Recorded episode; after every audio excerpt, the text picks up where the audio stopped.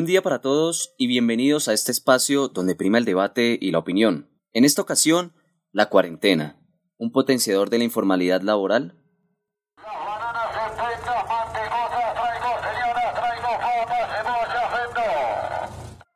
Les habla su servidor, Oscar García, en compañía de Julián Duarte, la mirada consciente, Carlos Guevara, la perspectiva política y Andrés Torres, el hombre de las cifras. Somos conscientes de la problemática de salud pública que enfrentamos en la actualidad a causa de la pandemia generada por el COVID-19, sumado a la multiplicidad de factores como crisis económicas y laborales. Vemos entonces que a nivel nacional y distrital se han tomado un seriado de medidas para solventar ambas crisis, la económica y la de salud pública. Damos la entrada a nuestro primer invitado en la mesa. Julián, el micrófono es tuyo. Bueno, en primer lugar agradezco la invitación al señor García. Siempre es un placer asistir a estos espacios de debate. En segundo lugar, siento indispensable visibilizar la delicada situación que afrontamos. Colombia se encuentra décimo en los países con mayor número de contagios a nivel mundial y primero en la tasa de reporte de nuevos casos diarios. La gravedad del asunto reincide en que estas cifras aumentan exponencialmente en nuestro país sin ninguna fluctuación. Por supuesto, Bogotá es la ciudad con más contagiados. La cuarentena obligatoria por localidades ordenada por la alcaldesa López no ha mostrado los resultados esperados por las autoridades de salud. No por la medida, la medida siento que es la adecuada. El problema recae en el incumplimiento de esta por parte de los mismos ciudadanos. La presencia de las autoridades en las localidades en cuarentena es mínima, lo que permite la violación de la norma.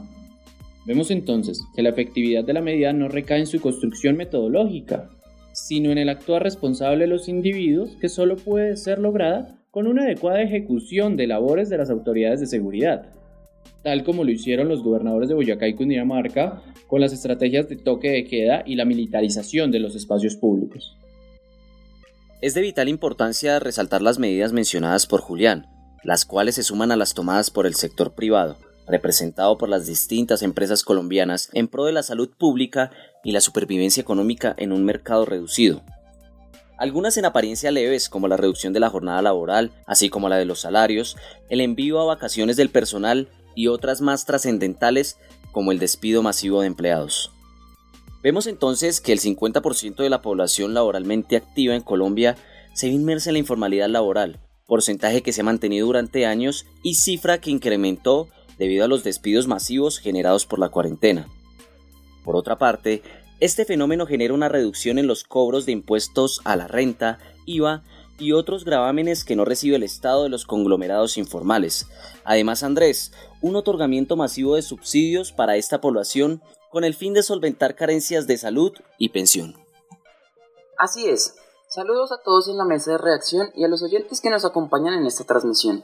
En el día de hoy les hablaré de las consecuencias que se han presentado en el transcurso del año 2020 y el incremento de la tasa de desempleo en el país, principalmente por la pandemia vivida en la nación a causa del COVID-19. Esto con cifras elaboradas por el DANE, el cual ha realizado una comparación con la tasa de desempleo presentada en el mes de junio del año 2019 y el año 2020, evidenciando un aumento de aproximadamente el 10% en el mes de junio del año pasado. Esto se presentaba con tan solo una tasa de desempleo del 9.4% y en el año 2020 es del 19.8%. Frente a este incremento de desempleo en el país, se ha pronunciado la IPES, Instituto para la Economía Social, el cual ha comunicado que brindará un apoyo a vendedores informales para que mejoren su calidad de vida y no tengan que salir a exponer su integridad física frente a un virus que hasta la fecha aún no tiene vacuna. Es por esto que ahora le doy paso a nuestro compañero Carlos Guevara. Bueno, en primera instancia quiero saludar a mis contertulios y principalmente a los oyentes. Ahora bien, en concordancia con lo dicho por Andrés Torres, es evidente la dura situación que atraviesan los trabajadores del país, más aún cuando el 47% se encuentra en el ámbito de la informalidad, lo cual dificulta el efectivo cumplimiento de la cuarentena, poniendo en tela de juicio la necesidad de establecer un encierro obligatorio, ya que, basado en mi experiencia como investigador en la localidad de Bosa, he tenido la oportunidad de hablar con varios trabajadores informales de estos sectores, los cuales exponen que prefieren incumplir la cuarentena antes que quedarse en su casa sin generar ingresos. Señor Guevara, lo tengo que interrumpir en este momento. Lo que está diciendo es una aberración que va en contra de la salubridad pública. En este momento no hay mejor opción que el encierro. es la única forma de reducir el contagio. Ya lo han demostrado los países europeos, que tras cinco meses de encierro inteligente, ahora pueden volver a la normalidad sin riesgo alguno. Eh, aquí lo siento, señor Duarte, pero si vamos a hablar de los países europeos, debemos tener en cuenta que la tasa de informalidad en Europa es considerablemente inferior a la de Colombia.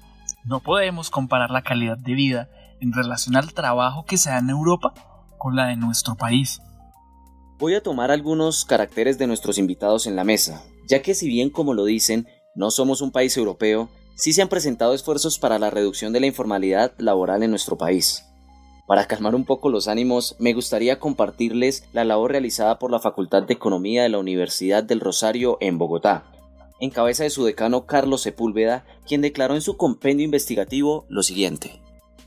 Desde el punto de vista laboral, en las ciudades alrededor del 49% de los trabajadores son informales. Microestablecimientos con menos de 10 empleados, el 70% por ejemplo no tienen RUT.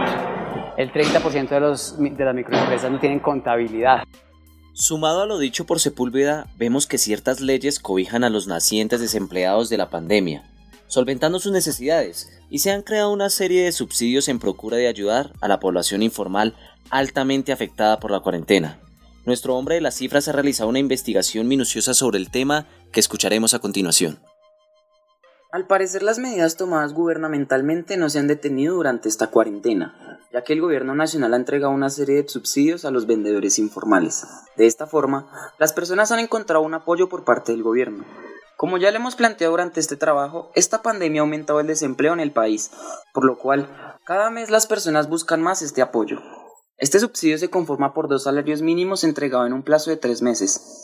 Es un considerable apoyo destinado a las personas desempleadas. Este subsidio tiene como nombre Subsidio de Desempleo. Durante la cuarentena, el Estado estableció la creación de un nuevo subsidio denominado Ingreso Solidario, con el objetivo de ayudar principalmente a las personas en estado de vulnerabilidad y en pobreza extrema. Vemos entonces que gran parte de la población inmersa en la informalidad laboral se encuentran dentro de esta descripción, convirtiéndolos en beneficiarios de estos subsidios, provenidos en cabeza del Departamento Nacional de Planeación. Bueno, ya a manera de reflexión, considero que no todo el peso debe recaer en el Estado, ya que es imposible que con todas sus carencias, éste pueda cubrir las necesidades de cada uno de los ciudadanos. Por lo tanto, sería apropiado establecer mecanismos de participación comunitaria, los cuales giren en torno a los intereses del gremio de los trabajadores informales, construyendo cadenas de apoyo para este tipo de comercio informal naciente, haciendo uso también de plataformas virtuales y medios comunicativos accesibles para sus habitantes. Aunque, sin embargo, con una mirada hacia el futuro y en aras de reducir el porcentaje de trabajo informal, las juntas de acción comunal podrían hacer las veces de mediadoras al emitir peticiones escalonadas entre el distrito y el gobierno, en búsqueda de apoyos para el establecimiento formal de las actividades de comercio generadas por esta población. Es adecuado dar pie a la reflexión ante todo lo que engloba un fenómeno como este, señor Guevara. Cerremos con Julián y su mirada frente a la ejecución económica gubernamental en esta pandemia. Bueno, está claro que el Estado tiene que hacer un esfuerzo mayor en cuanto a los subsidios si bien está encaminado y las ayudas solventan unas mínimas necesidades de esta población informal, no son suficientes para asegurar que estas personas se acojan a las medidas de encierro obligatorio, vitales para la salubridad pública nacional. Por otra parte, se deben tener en cuenta otras formas de acción de estos individuos, en donde no solo la informalidad solventa las necesidades básicas, sino que se atribuye el papel de principales proveedores de productos y servicios a estos individuos, generando una sostenibilidad económica nacional que integre a toda la población. Aunque partiese de la obviedad un hecho como el aumento en la tasa de trabajadores informales en el país debido al COVID-19, es adecuado abrir los micrófonos para recolectar información precisa que fomente discusiones que contribuyan a escalonar intereses a otras figuras de representación quienes generan debates decisivos a la adecuada solvencia a este tipo de problemáticas. Agradezco la presencia de todos en la mesa. Sabemos de primera mano que el deber de informar también está ligado al derecho a opinar, abriendo espacio a la deliberación social. Es un placer formar parte de esta mesa de reacción. Gracias a todos los oyentes y un cordial saludo a mis compañeros que hicieron parte de este maravilloso proyecto. Una vez más agradezco la invitación, un fraternal saludo a los oyentes. Espero que nuestras intervenciones hayan cumplido su objetivo de generar una perspectiva crítica frente a esta problemática. Bueno, gracias por abrirnos este espacio de debate, el cual espero sirva como un precedente para futuras discusiones sobre el tema. Y así finaliza este programa. Recuerda que lo que ves es noticia, lo que sabes es contexto, lo que sientes es opinión. Lester Merkel.